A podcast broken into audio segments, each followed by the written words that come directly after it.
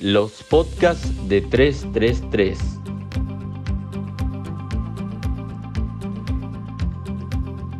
Distribución del ingreso en la cadena de la carne porcina en Argentina por Juan Luis Uceli.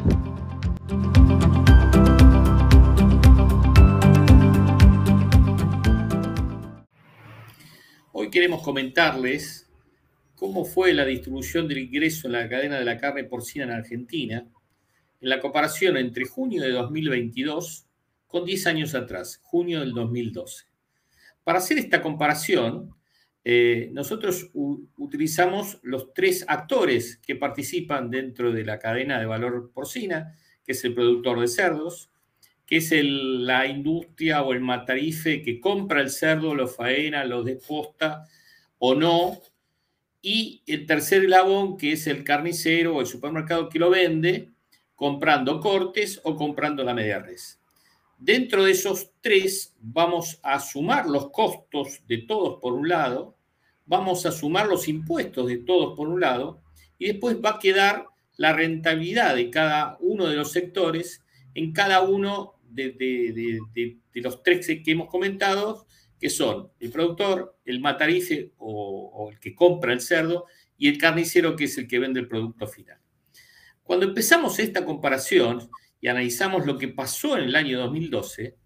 vemos que del total de ingreso, de cada peso que pone el, que va a comprar, el 52,8% fue para costos de toda la cadena. El 24,5% fue para impuestos y es importante decir que en junio de 2012 el sector porcino tenía una alícuota deriva del 21%, cosa que cambió después en el 2018. Pero los impuestos eran del 24,5%. Y después, lo que le queda a cada uno de los actores en el 2012 fue 3,6% al productor, 2,4% al matarife o comprador del cerdo que lo faena y lo desposta,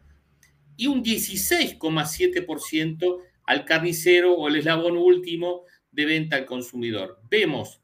en esta participación que el carnicero es el que se lleva la porción más grande de esta torta eh, y es algo que la verdad cuesta entender porque es un, participante que tiene muy, poca, muy poco tiempo en su producto en la mano, 24, 48 horas, eh, y lo vende, mientras que del otro lado el productor está por lo menos cinco meses, cinco meses y medio haciendo el cerdo que va a mandar a faena para, para esto y tiene una participación muy baja. Es importante ubicarnos en el 2012 que el consumo de carne de cerdo llegaba a los 10 kilos per cápita, o sea, estábamos en un consumo muy bajo, que la carne de cerdo en los carniceros era un, un producto muy lejano, muy, muy de, segunda, o sea, no tenía la participación que tiene actualmente. Eh, y de eso sacamos que, vuelvo a repetir, que de cada 100 pesos que ponía el consumidor, solamente 3 pesos con 60 le quedaban limpios al productor. Eh, cuando uno analiza después la misma, con las mismas condiciones, lo que sucedió en junio del 2022, justo 10 años después, nos encontramos que de esa torta hay un 67,4% que es costos,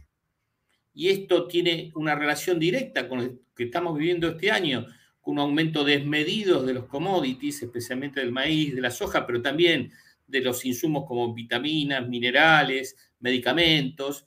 que eh, llevaron los costos a un nivel muy grande, no solo en producción, sino también en los otros eslabones como lo que es energía, lo que es personal, y, eso hizo que el costo de 52% pasara a 67% y ocupara la mayor parte de esta torta. Los impuestos, al revés, bajaron, son el 16,4% de esta torta, y esto tiene que ver por el IVA fundamentalmente, fundamentalmente porque bajó a 10,5% del 21, entonces hay un menor aporte a la participación de los impuestos. Y cuando analizamos lo que le quedó a cada uno de los jugadores, los productores, los matarifes y los carniceros, nos encontramos que en este junio el productor tuvo un recupero de 7,4%, prácticamente el doble de lo que hacía hace un año, hace 10 años atrás. El Matarife también mejoró su participación, pasó a 3,4%, y el carnicero bajó esa participación tan grande del 16% al 5,4%. Esto es algo más normal dentro de la distribución del,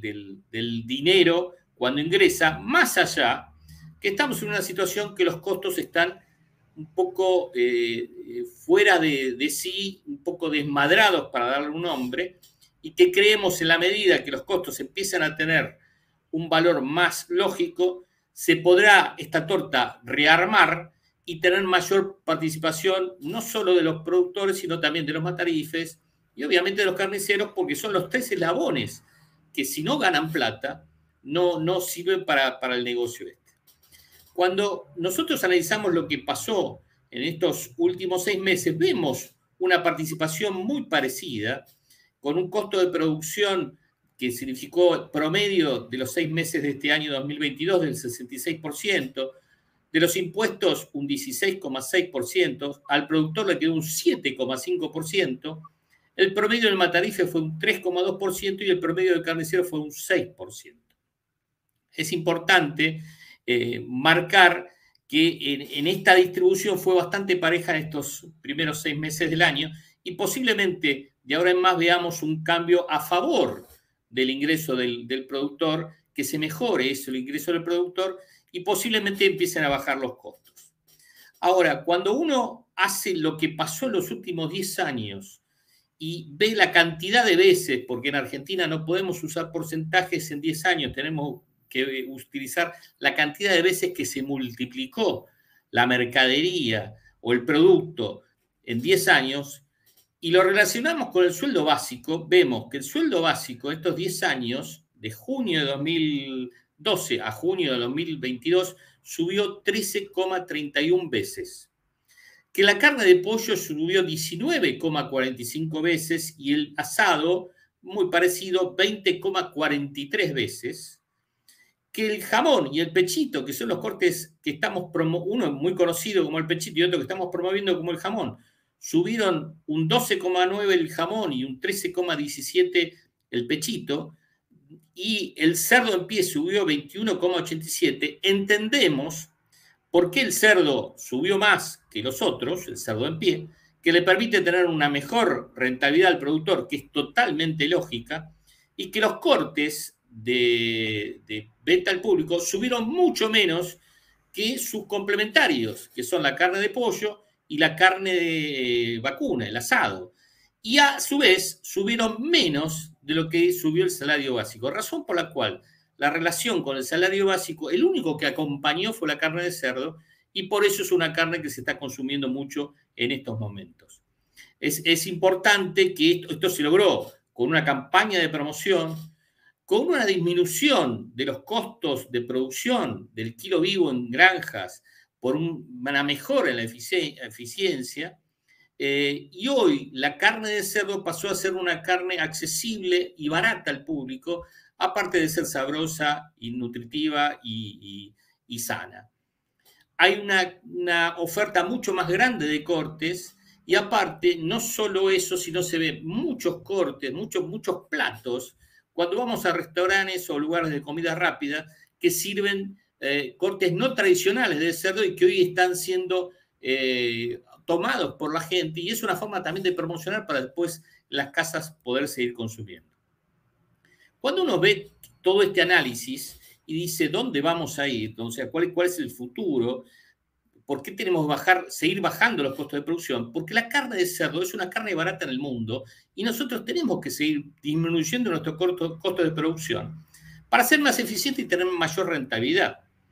Y acá hay una falla dentro de la cadena de valor que parte de la que el sector productor primario hizo una inversión muy grande, tenemos niveles de, eficiencia muy buenos, pero lamentablemente en lo que es matanza y despiece,